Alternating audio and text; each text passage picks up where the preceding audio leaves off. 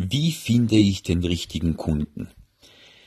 Wenn du einen Fehler machst in einer mathematischen Rechnung, dann stimmt das Ergebnis nicht. Und deswegen ist es eben so, dass dann letztendlich die ganze Rechnung am Ende falsch ist. Und wenn jemand mit dem Online-Marketing oder Online-Business anfängt, dann macht er eben am Anfang einen Fehler und zwar, weil er keine Zielgruppe definiert. Und das ist für viele Leute schwer und ich habe heute gerade einen sehr guten Tipp gehört, den jeder nachmachen kann, um eigentlich seinen Kundenavatar zu erstellen, also den richtigen Zielkunden zu bestimmen. Das Ganze ist aus dem Buch Side. Ich muss mal schauen, wie man den Namen ausspricht. Chris Gibelou. Puh, scheiße, na. Ich glaube so nicht, aber egal, so in der Art, Side. Und er sagt, stell dir vor, du gehst Abendessen mit einem Zielkunden, das heißt, du führst eigentlich ein Interview, das ist ja wie bei einem ersten Date, und du fragst ihn jetzt, hey, wer bist du? Welche Probleme hast du? Was interessiert dich? Was sind deine Ziele? Wo willst du hin? Und dieser Zielkunde erzählt dir also beim Abendessen all die Sachen, du schreibst das auf, am besten schriftlich, ähm, wirklich mit einem Kugelschreiber, gibst das auf die Wand und das ist dein Kundenavatar. Und ich finde diese Erklärung echt simpel, weil da kann sich jeder in das Ganze hineinversetzen. Einfach überlegen, welche Fragen oder was hätte ich gerne, dass mir mein Gegenüber für Fragen stellt, damit ich mich echt öffne, damit ich die Wahrheit sage, damit ich authentisch bin. Und genau diese Technik wendest du an, um deinen perfekten Kundenavatar und eine perfekte Zielgruppe zu finden. Sagen wir, du hast eine Idee, aber du hast absolut keine Ahnung, wie sollst du jetzt starten, was ist der erste Schritt, was sollst du machen, wo sollst du werben, was, was kannst du, was willst du verkaufen. Das heißt, du hast einfach eine Idee, aber du weißt nicht, was die nächsten Steps sind.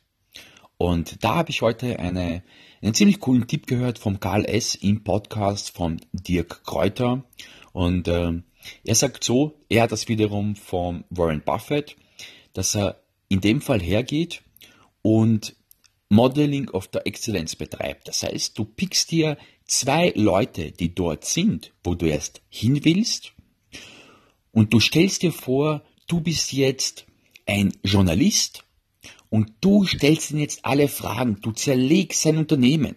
Das heißt, du gehst her und sagst, okay, wie tritt er auf Facebook auf, auf YouTube, auf Twitter, auf Instagram? Welche Videos macht er? Wie kommen die an? Welche kommen gut an? Welche schlecht?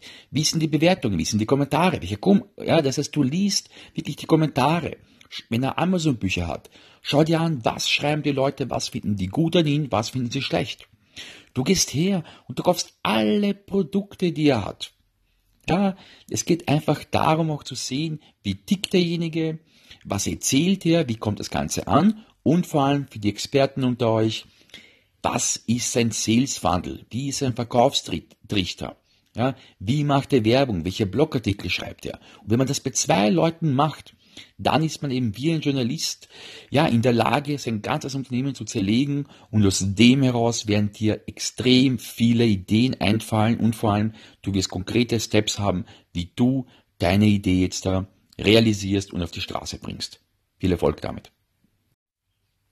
Wie verkaufe ich richtig meine Idee, meine Dienstleistung, mein Produkt? Ich war gestern mit einem Bekannten auf einer Messe und er bietet Suchmaschinenoptimierung an.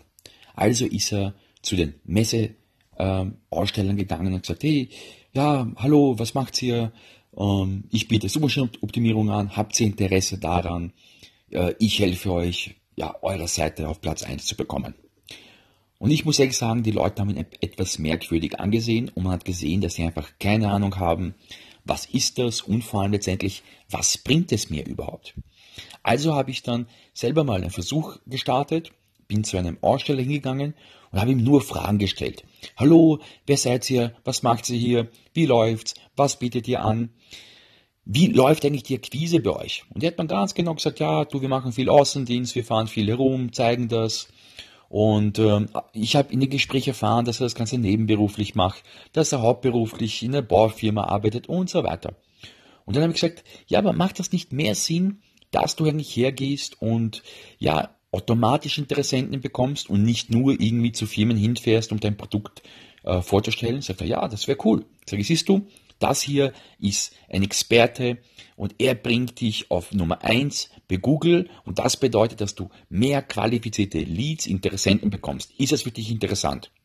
Also viel mehr Fragen stellen und die Fragen, die wendet ihr dann gegen den Gesprächspartner an. Ich nenne das Ganze die Columbo-Technik und äh, ja, somit braucht ihr nicht rätseln, was interessiert ihn, wo will er hin, sondern ihr wisst es, weil der andere es euch zuvor erzählt hat.